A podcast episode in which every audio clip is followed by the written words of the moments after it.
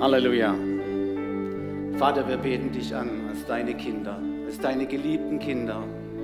Wir sind teuer erkauft. Du hast dein Bestes gegeben, dass wir hier heute Morgen zusammenkommen können als Familie Gottes.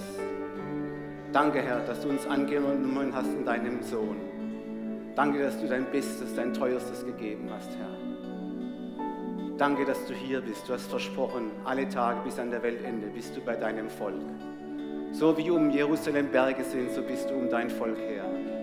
Du versäumst niemanden, du kennst jeden Einzelnen hier beim Namen, weil du jeden von uns einzeln gemacht hast. Wir sind dein Gebilde geschaffen, um dich zu loben und dich anzubeten. Und wir wollen wie gestern das Thema der Freude mit hineinnehmen. Wir wollen uns mit Freude einen Gottesdienst feiern, Herr. Denn diesen Tag hast du gemacht. Und wir wollen uns freuen und fröhlich sein und dir die Ehre geben und von dir hören, was du uns zu sagen hast. Amen. Wow. Augen zu und der Pult ist da. Halleluja. Ja, herzlich willkommen, liebe Gemeinde. Es ist so schön, lebendige Seelen wieder hier zu haben. Die letzte Predigt, das war ein bisschen für mich ja sehr gewöhnungsbedürftig als Prediger in ein lebloses Stück Technik hinein zu predigen, also in die Kamera. Und jetzt darf ich endlich, endlich wieder einen interaktiven Gottesdienst mit euch feiern. Und es ist mir versprochen worden, ich muss nicht immer nur nach vorne schauen, ich darf euch auch anschauen. Und äh, ich darf mit euch einfach Blickkontakt haben. Und das ist einfach das, was, was äh, heute Morgen wieder für mich ja so richtig lohnenswert ist. Und ich bin Gott dankbar, dass das einfach, dass diese Krise und das alles jetzt so langsam zu Ende geht. Ja, schlagen wir mal miteinander auf das Wort Gottes und gehen ganz an den Anfang hin. Und zwar 1. Mose 2, Vers 8. Und Gott, der Herr, pflanzte einen Garten in Eden gegen Osten hin und setzte den Menschen hinein, den er gemacht hatte. Ja, liebe Gemeinde, liebe Zuhörer, Zuschauer aus nah und fern, natürlich auch die zu Hause vom Livestream ähm, und jetzt einfach diese Predigt hören zu Hause. Ich möchte euch heute ein ganz besonderes Thema mitgeben. Und dieses Thema heißt im Garten Gottes. Darf ich euch auch gleich dazu ein paar Fragen stellen? Wer von euch hat einen Garten? Oh, doch so viele. Halleluja. Und wer von euch hätte gerne einen Garten?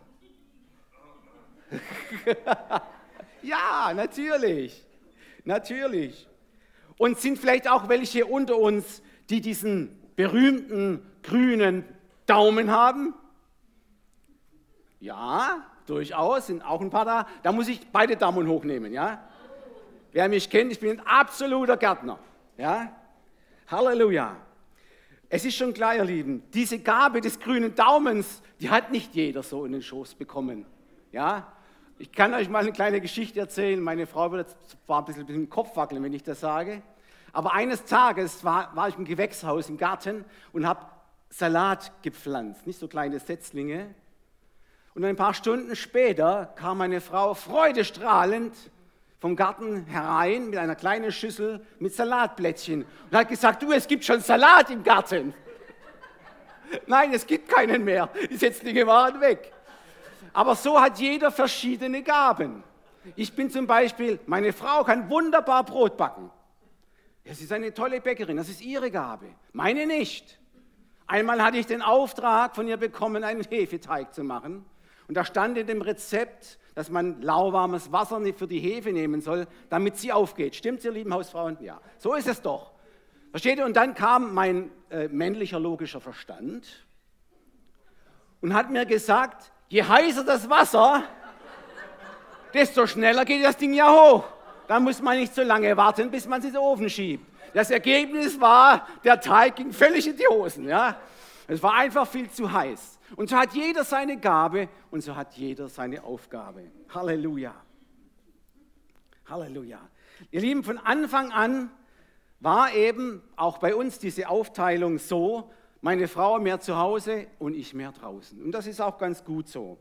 Ich war derjenige, wo halt praktische, äh, die praktischen Arbeiten gemacht hat im Gartenshop. Und ihr Lieben, ich mache diesen Gartenjob nicht, weil es irgendwie so ein, un, so, ein, so ein notwendiges Übel wäre oder sowas. Es ist mein absolutes Lieblingshobby. Man kann sagen, und wer mich kennt, ich bin ein Freak. Ein absoluter Gartenfreak. Und diese Predigt, ihr Lieben, verbindet deshalb auf eine ganz, ganz wunderbare Weise meine Liebe zum Garten und meine Liebe zum Wort. Halleluja. Ja, und ihr Lieben, wenn sich Liebe so in Bewegung setzt, dann können wirklich tolle paradiesische Zustände erreicht werden. Wisst ihr, viele Hobbygärtner, die sehen in ihrem Garten auch tatsächlich nicht nur diesen Ort, wo man was schafft, wo man was macht, sondern auch ein wunderbarer paradiesischer Ort der Erholung, so vom Alltagsstress.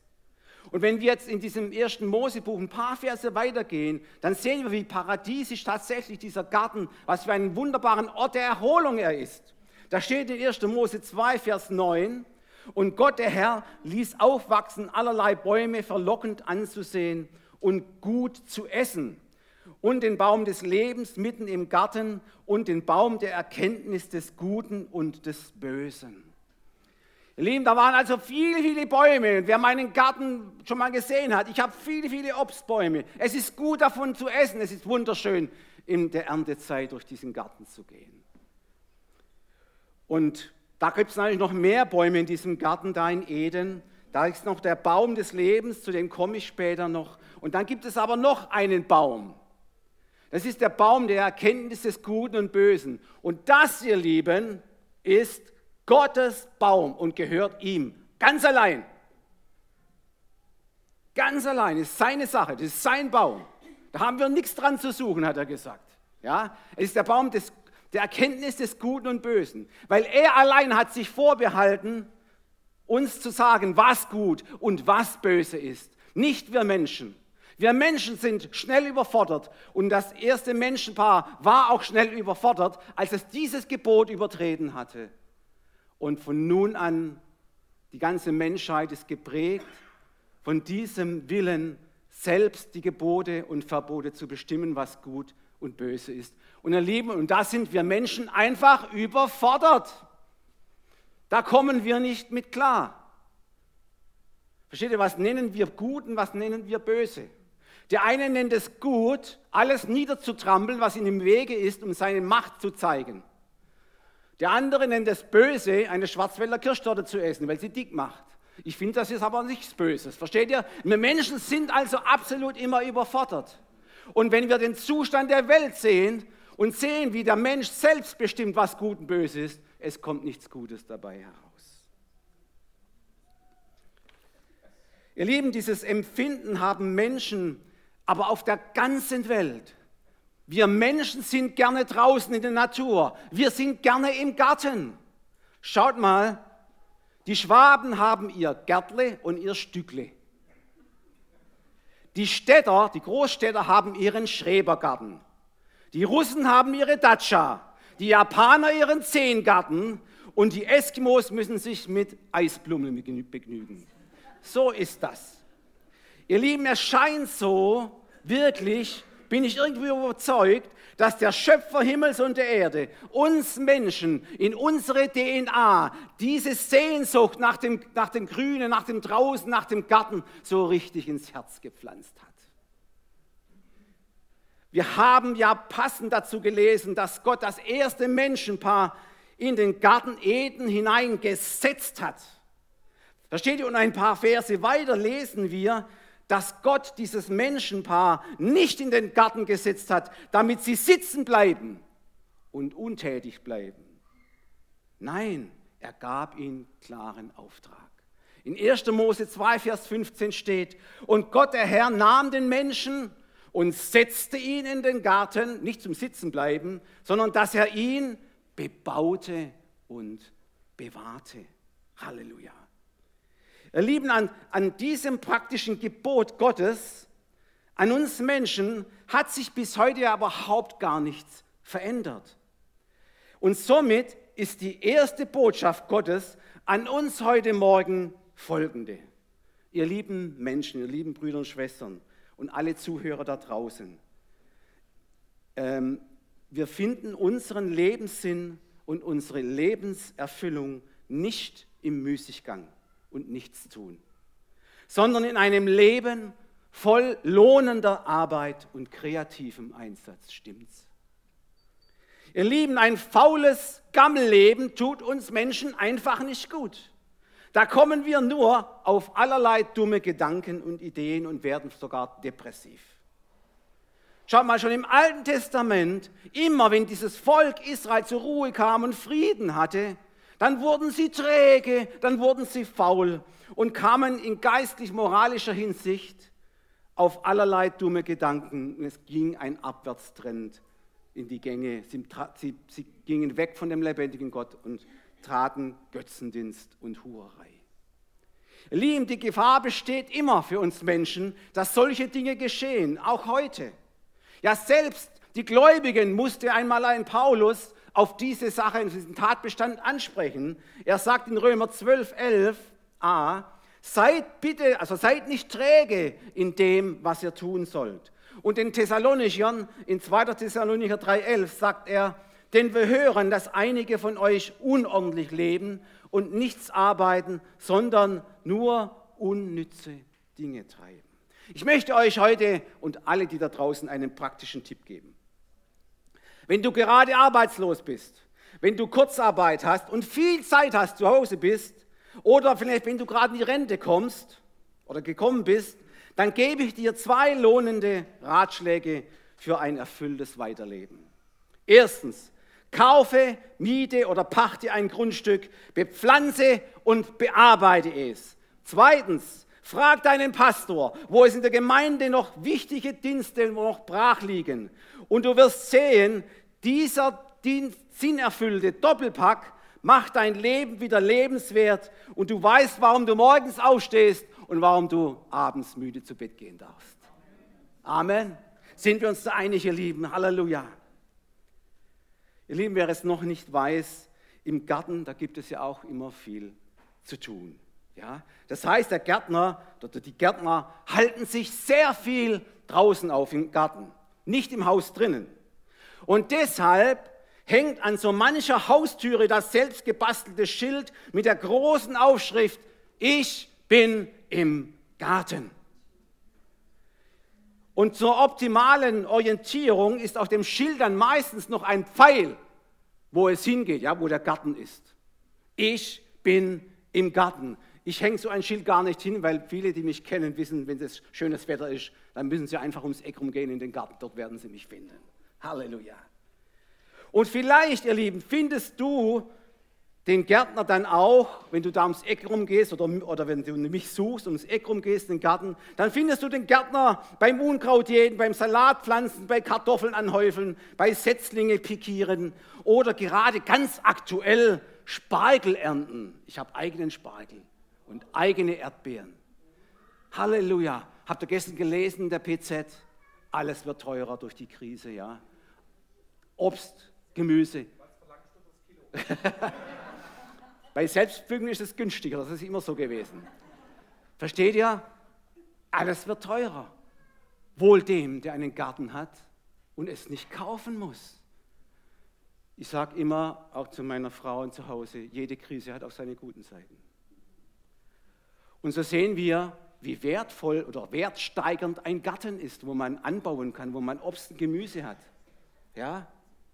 Wir haben auch andere Dinge neu wertgeschätzt, haben eine Wertsteigerung erfahren. Klopapier und Lehrer zum Beispiel, nicht? Beim Klopapier weiß ich nicht warum, aber bei den Lehrern, die Eltern, frag mal die Eltern, wie froh die sind, ja? weil die haben bis jetzt, bis, bis, bis zur Krise, die Bespaßung ihrer Kinder jeden Tag übernommen, den sie jetzt leisten müssen. Halleluja.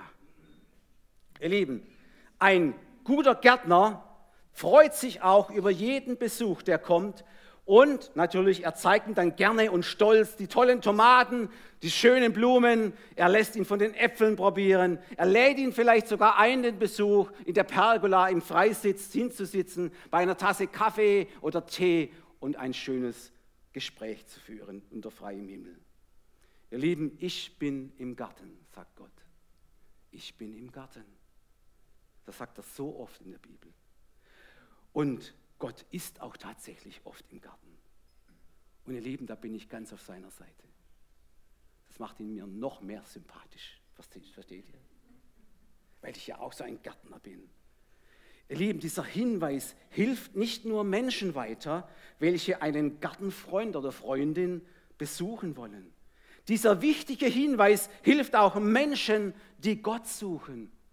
Ihr da draußen im Livestream, bist du ein Gottsucher? Gott hängt heute ein Schild aus. Ich bin im Garten zu finden. Halleluja. Liebe Zuhörer, liebe Zuschauer, wenn du einen von diesen Gottsuchern bist, dann lade ich dich jetzt heute Morgen dazu ein, einen atemberaubenden Spaziergang durch den Garten Gottes zu machen.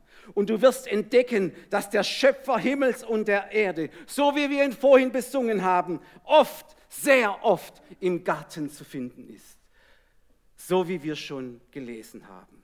Ihr Lieben, er geht im Garten umher. Gott geht in diesem Garten umher, ganz am Anfang der Bibel. Im Abendhauch steht geschrieben, kommt er in den Garten, weil er einfach da gerne drin ist. Und was er noch gerne macht, ist, mit seinen Menschen, den Geschöpfen, Gemeinschaft zu haben. Und dann ruft er auch, Adam, wo bist du? Adam übersetzt heißt Mensch.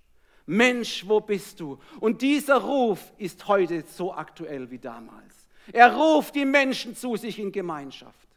Wir werden es nachher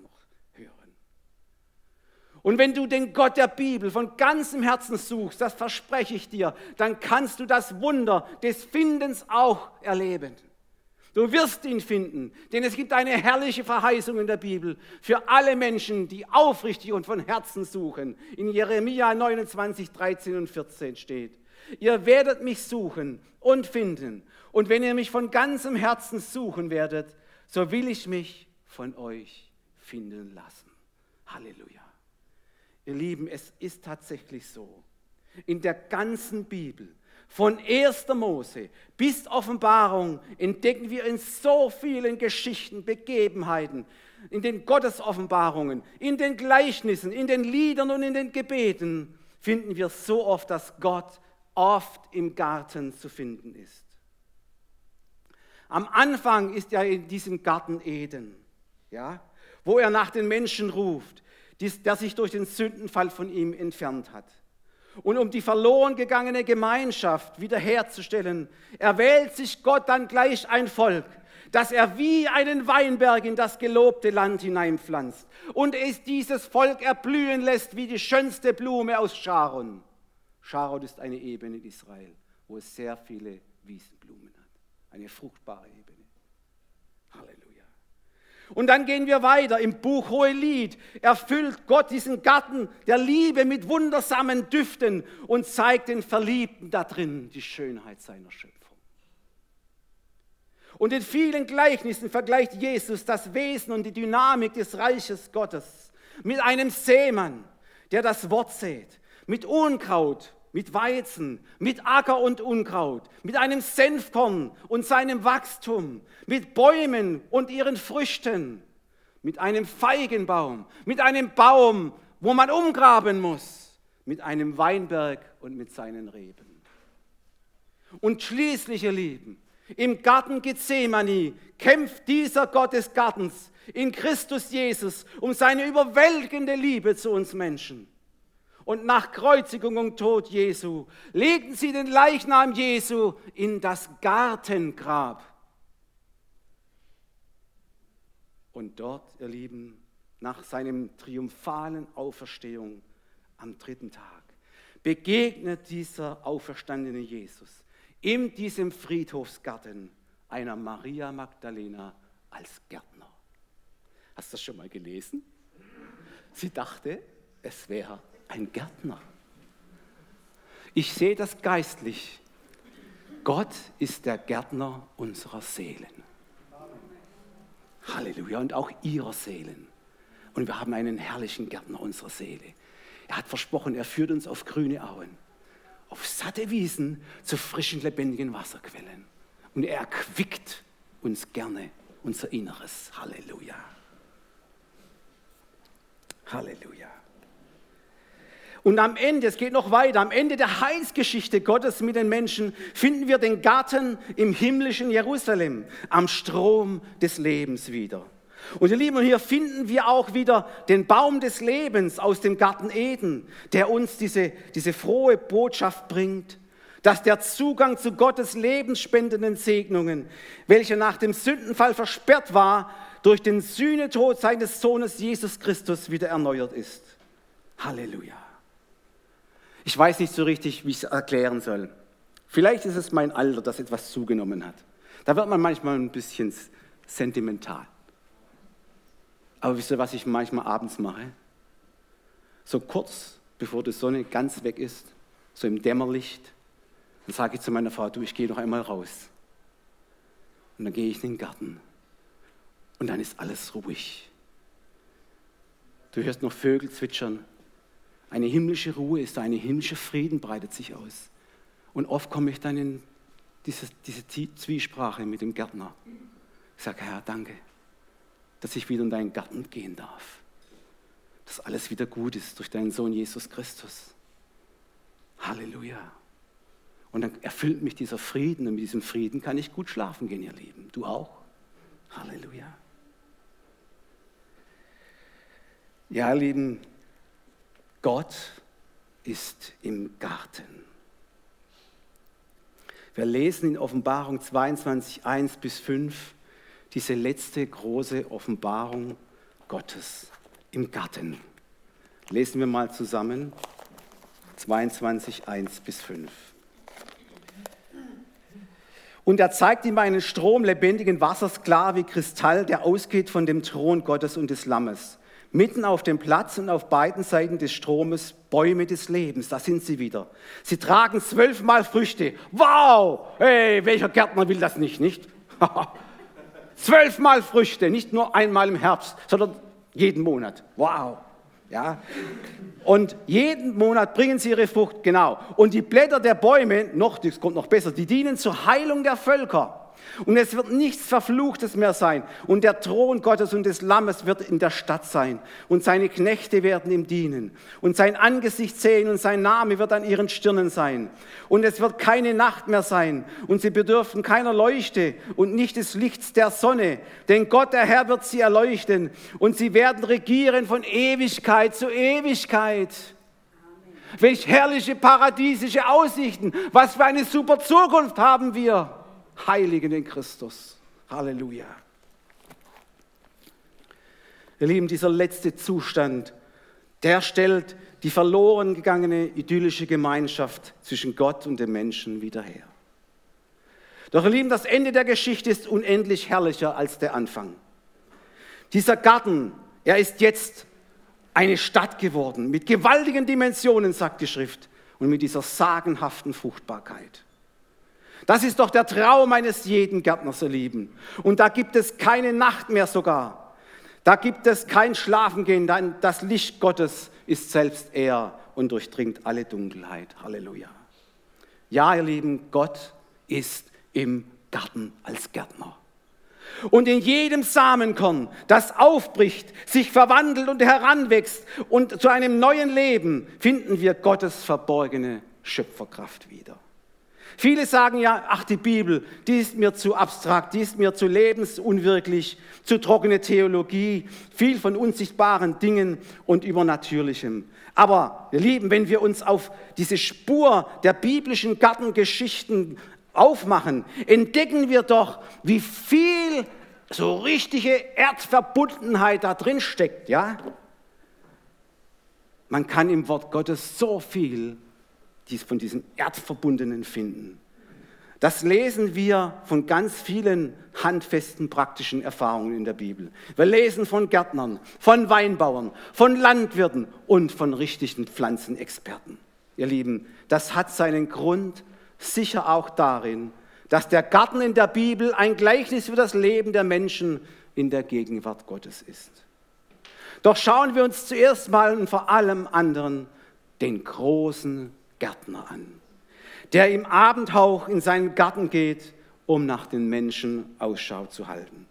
Ihr Lieben, ich denke doch, es geht vielen von euch oder geht es genauso wie mir, auf der, vielen Menschen auch auf der ganzen Erde. Ähm, wenn wir draußen sind, wenn wir im Freien sind, wenn wir in der Natur sind. Also ich fühle mich meinem Schöpfer Gott auf ganz besondere Art und Weise sehr nahe. Wenn ich im Garten bin oder wenn ich mit dem Fahrrad unterwegs in Wald und Flur bin, habe ich oft das ganz spontane Bedürfnis, den Schöpfer zu loben. Für all diese Schönheit, für all diese sinnvolle Schöpfungsordnung um mich herum, die er geschaffen hat. Und ihr Lieben, dies haben Menschen seit jeher schon so richtig inspiriert, diese Schönheit der Schöpfung inspiriert. Und in, wir haben in der Bibel, in den Psalmliedern, haben wir, als der, ist für die ganze Nachwelt überliefert worden, herrliche, herrliche Psalmen, wo die, Schöpfung, wo die Schöpfung bestaunt wird und der Schöpfer alle Ehre bekommt. Ich möchte aus Psalm 104 lesen, ein bisschen mehr, äh, ein, bisschen, ein bisschen länger, einfach weil das so schön ist, aus Psalm 104, Vers 1 bis 24. O lobe den Herrn meine Seele, Herr mein Gott, wow, du bist sehr herrlich, du bist schön, du bist Du bist prächtig geschmückt. Licht ist dein Kleid, das du anhast. Du breitest den Himmel aus wie einen Teppich. Du baust deine Gemächer über den Wassern. Du fährst auf den Wolken wie auf einem Wagen und kommst daher auf den Fittigen des Windes. Der du die Winde machst zu deinem Boden und Feuerflammen zu deinen Dienern. Der du das Erdreich gegründet hast auf festen Boden und es bleibt immer und ewiglich. Mit Fluten decktest du es wie mit einem Kleide, und die Wasser standen über den Bergen. Aber vor deinem Schelten flohen sie, und vor deinem Donnern fuhren sie dahin. Die Berge stiegen hoch empor, und die Täler senkten sich herunter zum Ort, den du ihnen gegeben hast. Das ist die Plattentektonik, die immer mal wieder gesagt wird. Ja? Gott hat das gehoben. Gott hat die Kontinente auseinandertreiben lassen. Gott hat das alles so fein und wunderbar gemacht. Und du hast eine Grenze gesetzt. Darüber kommen sie nicht und dürfen nicht wieder das Erdreich bedecken. Ihr Lieben, Gott als Schöpfer ist souverän. Du lässt Wasser in den Tälern quellen, dass sie zwischen den Bergen dahinfließen, dass alle Tiere des Feldes trinken und das Wild seinen Durst lösche. Darüber sitzen die Vögel des Himmels und singen unter den Zweigen. Du feuchtest die Berge von oben her. Du machst das Land voll Früchte, die du schaffest. Du lässt das Gras wachsen für das Vieh und Saat zum Nutzen der Menschen. Dass du, dass du Brot aus der Erde hervorbringst, dass der Wein erfreue des Menschen Herz und sein Antlitz schön werde vom Öl und das Brot des Menschen Herz stärke. Die Bäume des Herrn stehen voller Saft, die Zedern des Libanon, die er gepflanzt hat. Und dort nisten die Vögel und die Reiher, wohnen in ihren Wipfeln. Die hohen Berge geben dem Steinbock Zuflucht und die Felsklüfte den Klippdachs. Du hast den Mond gemacht, das Jahr der Nacht zu teilen. Die Sonne weiß ihren Niedergang. Du machst Finsternis, dass es Nacht wird. Da regen sich die wilden Tiere. Die jungen Löwen, die da brüllen nach Raub und ihre Speise suchen von Gott. Wenn aber die Sonne aufgeht, heben sie sich davon und legen sich in ihre Höhlen. So geht dann der Mensch an seine Arbeit und an sein Werk bis zu dem Abend. Herr, wie sind deine Werke so groß und viel? Du hast sie alle weise geordnet und die Erde ist voll deiner Güter. Halleluja. Das ist unser Schöpfergott, ihr Lieben. Die ganze Naturordnung um uns herum, die Weite des Himmels, die gleißende Sonne, die majestätischen Berge, diese grünen Täler und diese riesigen Bäume, das fruchtbare Kornfeld, das kleinste Leberblümchen bis zum leuchtenden roten Riesenklatschmohn. Alle erzählen in ihrer Sprache die Ehre Gottes. Das steht im Psalm 19, 1 bis 3. 1 bis 7. Die Himmel erzählen die Ehre Gottes und die Feste, also die Erde, verkündigt seiner Hände Werk. Ein Tag sagt es dem anderen und eine Nacht tut es kund der anderen, ohne Sprache und ohne Worte. Unhörbar ist ihre Stimme. Ihr Schall geht aus in alle Lande und ihr Reden bis ans Ende der Welt. Er hat der Sonne ein Zelt am Himmel gemacht. Sie geht heraus wie ein Bräutigam aus seiner Kammer und freut sich wie ein Held zu laufen ihre Bahn. Sie geht auf an einem Ende des Himmels und läuft um bis wieder an sein Ende und nichts bleibt vor ihrer Glut verborgen. Lieben, diese allgemeine Selbstoffenbarung Gottes als eines wunderbaren Schöpfers ist eine ununterbrochene Offenbarung seit aller Schöpfung der Dinge. Und zwar nicht nur für einzelne Menschen, sondern für alle Menschen auf dieser Erde, auf allen Kontinenten eine gleichbleibende Offenbarung. Von der Herrlichkeit der Schöpfung und der Natur. Jeder Mensch auf dieser Erde ist diese Selbstoffenbarung Gottes in seiner Natur und Schöpfung zugänglich. Und ihr Lieben, leider, leider kann man nur sagen, unterdrücken viele Menschen dieses Wissen um diesen Schöpfer Gott. Das Neue Testament sagt deutlich, dass, er, dass es sogar eine Sünde ist, dieses Wissen über einen Schöpfer Gott zu ignorieren und ihn nicht zu loben und ihm zu dienen und zu danken. Für Paulus ist diese permanente Ignoranz und Unglaube gegenüber einem herrlichen Schöpfergott die Grundlage dafür, dass alle Menschen vor Gott schuldig sind und Erlösung aus diesem gottlosen Zustand brauchen. Und die Folge? Die Folge ist dann wieder, wie ich vorhin erwähnt habe mit Israel, ein sichtbarer Abwärtstrend auf allen Gebieten des menschlichen Lebens. Und der Schuldenberg bei den Menschen wächst noch mehr, wird größer und größer. Römer 1, 18 bis 20, ich lese es, Hoffnung für alle. Hier schreibt Paulus, Gottes Zorn trifft alle Menschen, die sich gegen ihn auflehnen. Sie führen ein gottloses Leben voller Ungerechtigkeit und unterdrücken dadurch die Wahrheit. Dabei wissen sie ganz genau, dass es Gott gibt. Er selbst hat ihrem ihnen dieses Wissen gegeben. Gott ist zwar unsichtbar, doch an seinen Werken der Schöpfung haben die Menschen seit jeher seine göttliche Größe und Macht gesehen und erkennen können. Deshalb kann sich niemand damit entschuldigen, dass er von Gott nichts gewusst hat. Liebe Zuhörer, liebe Zuschauer aus allen Bereichen hier und zu Hause, aus nah und fern, das sind eigentlich keine guten Nachrichten, was ich gerade gesagt habe. Wäre hier die Gartengeschichte Gottes zu Ende, ihr Lieben, stünde es schlecht um alle Menschen. Doch dieser Zustand der Gottesferne und der Trennung durch die Schuld des Menschen hat Gottes Liebe zur höchsten Selbstoffenbarung angespornt. Denn er will wieder diese ungestörte Gemeinschaft mit uns Menschen haben im Garten. Ihr Lieben, diese letzte große Selbstoffenbarung Gottes kostete ihn alles. Es kostete ihn sein Bestes, seinen eigenen geliebten Sohn Jesus Christus. Der kurz vor der Kreuzigung gesagt hat, wenn dies am dürren Holz geschieht, was wird am grünen sein?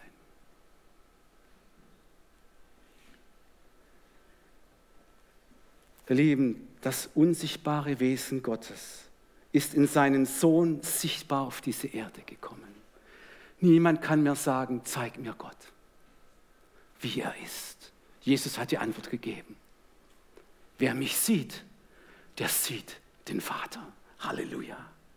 Und im Garten Gethsemane hat er im heißen Ringen des Gebets zu seinem Vater sich schließlich unter diesen Willen gebeugt, dass er nämlich als der zweite Adam, so wie ihn das Neue Testament nennt. Am Kreuz von Golgatha, durch seinen schrecklichen Sühnetod am Kreuz, alles wieder gut macht, was der erste Adam verbockt hat. Alles wieder gut. Er hat wieder das hergestellt, die Gemeinschaft, die verloren war, denn sein Blut reinigt und heiligt von aller Schuld und setzt den Menschen, der das für sich im Glauben annimmt, wieder in den paradiesischen Zustand der Gemeinschaft. Halleluja. Halleluja. Halleluja. Liebe Gemeinde, liebe Zuhörer, liebe Gäste, erinnert ihr euch noch an den Baum des Lebens in diesem Garten Eden? Nach dem Sündenfall wurde das erste Menschenpaar von Gott getrennt. Denn sonst wären sie ja ewig schuldig geblieben, wenn sie von ihm gegessen hätten. Sie mussten also weg von der Gegenwart Gottes. Und dieser Baum des Lebens repräsentiert das Leben in höchster Form und Vollendung. Er ist jetzt in dieser Gnadenzeit, jetzt, hier und heute, in unserer Zeit, nur für diejenigen erreichbar, die den Garten durch den zweiten Adam, Jesus Christus, neu betreten. Halleluja! In Offenbarung 22, 14 lesen wir wieder aus Hoffnung für alle. Glücklich dürfen alle sein, die ihre Kleider reingewaschen haben, also im Blute des Lammes, ja, reingewaschen haben. Sie dürfen durch die Tore in diese Stadt, in diesen Garten hineingehen und die Früchte vom Baum des Lebens genießen und essen. Halleluja! Ich komme langsam zum Schluss. Ihr Lieben, das Schild Gottes, ich bin im Garten, hängt immer noch vor seiner Türe. Gott sei Dank. Im Gleichnis vom verlorenen Sohn steht der Vater vor der Türe. Halleluja. Und der Ruf des Meistergärtners ist immer noch derselbe. Adam, Mensch, wo bist du? Und ich frage jetzt einfach so hinein in den Livestream, in die Zuschauer, an alle Hörer. Willst du ungestörte Gemeinschaft mit diesem herrlichen Gott haben? Dann kommt zur höchsten Form des Lebens, Jesus Christus. Er hat gesagt, ich bin der Weg, die Wahrheit und das Leben. Niemand kommt zum Vater, denn durch mich. Komm heute Morgen zu Jesus. Komm zu diesem höchsten Form des Lebens. Er wird auch Lebens, der Fürst des Lebens genannt in der Bibel, weil er den Tod besiegt hat. Komm zu ihm und gib ihm dein Leben. Er wird dich reinigen und heiligen und zurückbringen an das Vaterherz, in den Garten, ins Vaterhaus. Willst du es tun, dann sprich mir ein Gebet nach. Schließ die Augen, es ist ein ganz heiliger Moment. Jesus, ich danke dir, dass ich erkennen durfte, dass ich ohne dich abgeschnitten bin vom Baum des Lebens.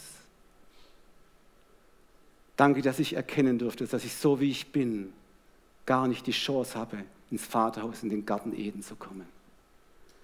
Aber du hast den Weg gebahnt. Du hast den Weg frei gemacht durch das Kreuz. Ich darf kommen und darf dich bitten, Herr, reinige du mich von all meinen Schuld und Sünden. Ich will umkehren zu dir, dem Schöpfer Himmels und der Erde, und will dankbar dieses Erlösungs- und Sühnetod, dieses Geschenk der Gnade annehmen und dich als Vater anbeten. Danke, Herr Jesus, dass du mich aufgenommen hast und angenommen hast. Danke, Vater, dass ich jetzt dein Kind bin, dass ich jetzt ein Familienmitglied bin der weltweiten Familie Gottes. Danke, dass du mich errettet und erlöst hast, Herr Jesus Christus. Ich will jetzt für dich leben, will deine Gebote halten, deine Gemeinde, dein Reich helfen zu bauen, weil das ein sinnerfülltes Leben ist, in deinem Garten zu sein. Amen. Halleluja.